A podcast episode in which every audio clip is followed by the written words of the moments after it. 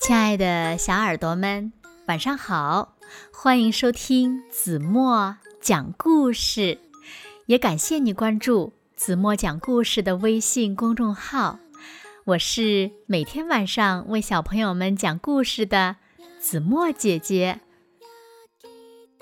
今天呀，子墨要为小朋友们讲的故事呢，名字叫做《不要随便跟陌生人走》。小耳朵，准备好了吗？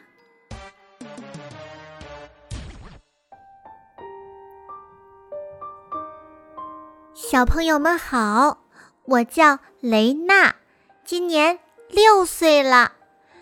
每天我出门上学前，妈妈都会郑重其事的叮嘱我：“雷娜，不要随便跟陌生人走哦，过马路时要当心。”妈妈每天都这样说，我现在根本听不进去了，只是象征性的点点头。可是几天前发生了一件事。那天早上，我站在红灯前等着过马路的时候，突然发现不远处有一辆又黑又大的汽车，里面坐着一个人。天哪，那个人阴沉着脸，好像一直在盯着我看。他看上去是多么可怕呀！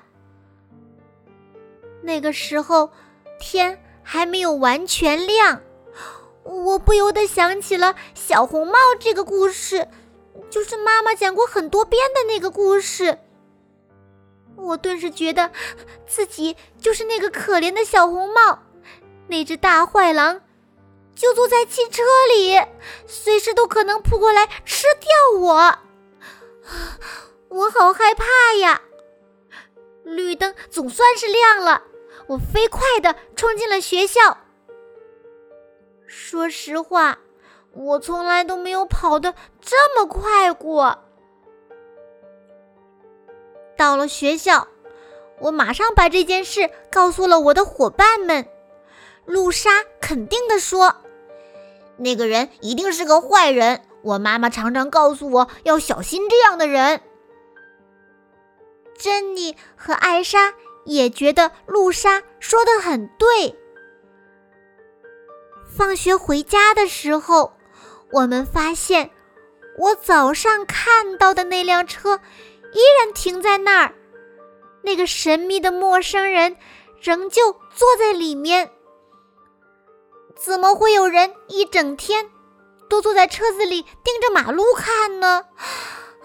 还好我现在不是一个人，要不然我一定会被吓得尿湿裤子的。露莎说：“我妈妈说，如果碰到危险的事情，就马上跑回家。”珍妮说：“嗯，妈妈说。”如果觉得有人要对我做什么坏事，我就去按附近人家的门铃，或者向周围的大人求救。可是，不管是露莎妈妈的主意，还是珍妮妈妈的主意，现在都帮不上忙呀，因为这里离家很远，大家按的门铃都没有得到应答。周围也没有什么大人经过。这个时候，露莎突然想到了一个很棒的办法。她说：“我们大家应该一起对着车里那个人的耳朵用力的吹响哨子，那样那个人肯定会被吓得赶紧跑。”可是，我们还没有回家呀。手里根本就没有哨子。这时，我们的妈妈们发现了我们还没有回家，很担心。他们互相通了电话，决定一起出来找我们。妈妈们在十字路口找到了我们。刚开始，他们非常生气。我们七嘴八舌地说。那辆车，那个人从早上坐到现在，而且一直盯着我们看呢。是啊，他在监视我们呢。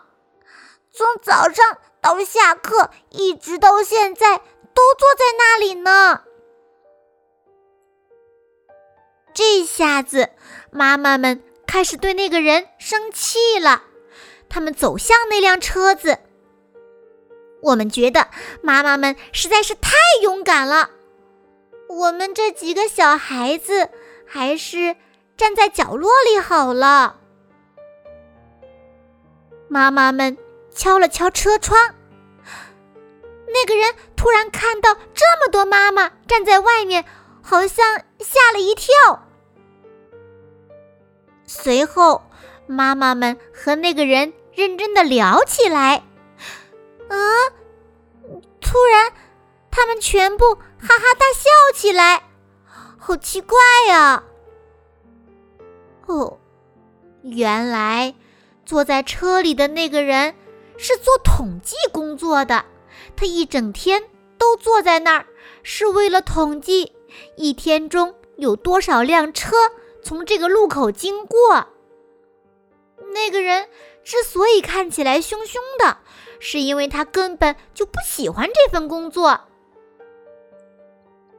珍妮的妈妈说：“以后你们如果在上学路上再遇到这种奇怪的事情，一定要及时告诉老师哦。”我们用力的点了点头。露莎先前讲到的那个吹哨子的方法，我们都认为是一个。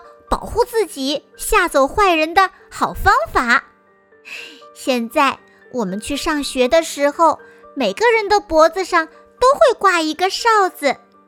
如果真的有陌生人想对我们做什么坏事，我们就会对着他的耳朵用力的吹响哨子。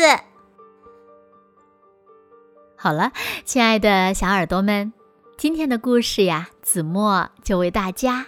讲到这里了，那小朋友们在故事中那个看了他们一天的人到底是做什么的呢？